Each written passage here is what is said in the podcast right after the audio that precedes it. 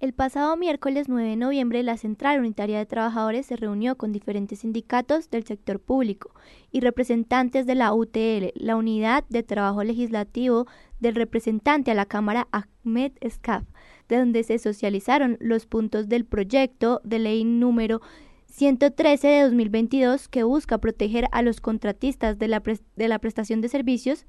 y nosotros preguntamos a los asistentes cuál es la importancia que tiene este proyecto para la formalización laboral en el sector público y cuál es la realidad de su sector en este sentido. Escucharemos a continuación a Elkin Rodríguez, primer vicepresidente de la Confederación General del Trabajo. Yo creo que esta reunión es muy fructífera en la medida en que hemos identificado dos aspectos que nos hemos vuelto muy, muy atractivos para el Congreso de la República en la medida en que presentan proyectos alrededor del mundo del trabajo, pero específicamente este, este proyecto de ley número 113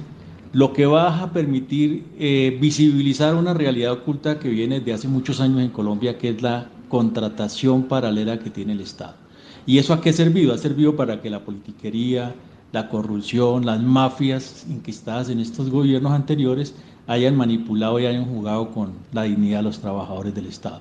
Ojalá el Congreso de la República nos permita las audiencias públicas para analizar conjuntamente todas estas decisiones presentadas en este proyecto 113 y que nos permitan entonces desde el movimiento sindical eh, participar activamente para eh, mejorar las situaciones que hay ahí y para buscar unas mejores condiciones eh, que de buena voluntad tiene el proyecto. Yo creo que no todo es malo, hay cosas por, mejorar y lo importante es que vamos a vivilizar la realidad que han ocultado en los últimos años, la politiquería que es contratar nóminas paralelas vía contratos de prestación de servicios para violarle todos los derechos y aquí se hace un esfuerzo por mejorarle los derechos.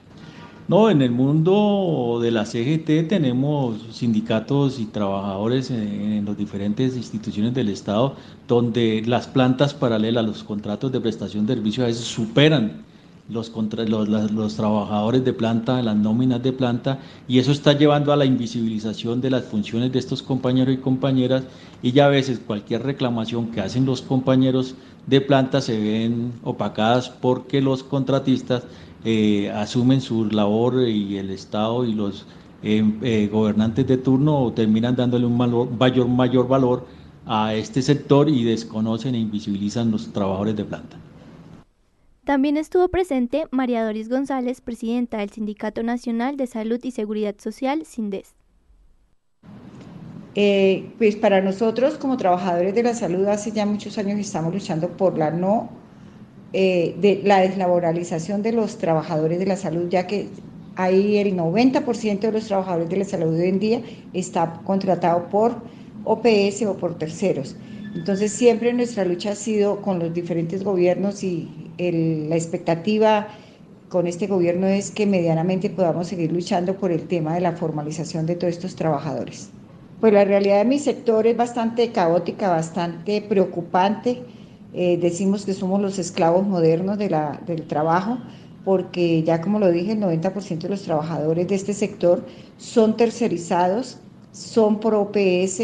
son actividades permanentes, están violando la ley, están violando el decreto 2400 del, del 1968, están violando la sentencia 614 y están violando eh, la sentencia específica para el sector salud que prohíbe que cualquier actividad permanente del sector asistencial sea por, por OPS o contratada, sino que debe de ser por eh, de planta, o sea, en este caso, deben de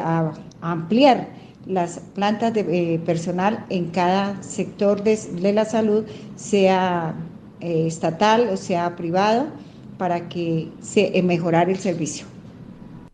A continuación, escucharemos también a Marta Reina, presidenta nacional de la Asociación Nacional de Servidores Públicos de la Defensoría del Pueblo, ACEP. La formalización laboral, en nuestro caso en la Defensoría del Pueblo, tiene que ver con la vinculación de los defensores públicos a la planta de la Defensoría del Pueblo. Como lo explicaba en la reunión, nosotros pretendemos eh, que se formalice el trabajo de los defensores públicos, eh, porque el defensor del pueblo tiene la facultad legal para vincular a los defensores públicos mediante contrato de prestación de servicios. En el caso de nuestros defensores públicos, la realidad es abrumadora. Mientras un eh, defensor público eh, devega unos honorarios entre 4 y 5 millones de pesos, los fiscales, los jueces y los procuradores judiciales son trabajadores formales que tienen todas las prestaciones sociales, que están vinculados a planta de personal y su sueldo o su salario eh, supera los 10, 12 millones de pesos. Entonces esto es una realidad que nosotros queremos cambiar. Hemos eh, firmado recientemente un eh, acuerdo con el gobierno nacional para eh, cambiar esta realidad de los defensores públicos y estamos a la espera de que se instale una mesa con el defensor del pueblo para tratar específicamente el tema de los defensores públicos y la nivelación salarial en la Defensoría del Pueblo. Y finalmente escucharemos a María Fernanda Hernández, integrante de la UTL, del representante a la Cámara Ahmed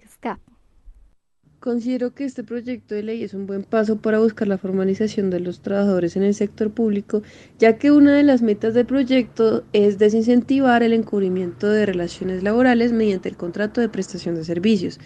Queremos que la entidad o la empresa, a través de reportes de personal, actualice su planta y de esta manera se limite el uso del contrato de prestación de servicio a lo más excepcional. Queremos que el contrato de prestación de servicios no sea la regla, pero que aquellos que estén contratados en esta modalidad sean tratados con dignidad.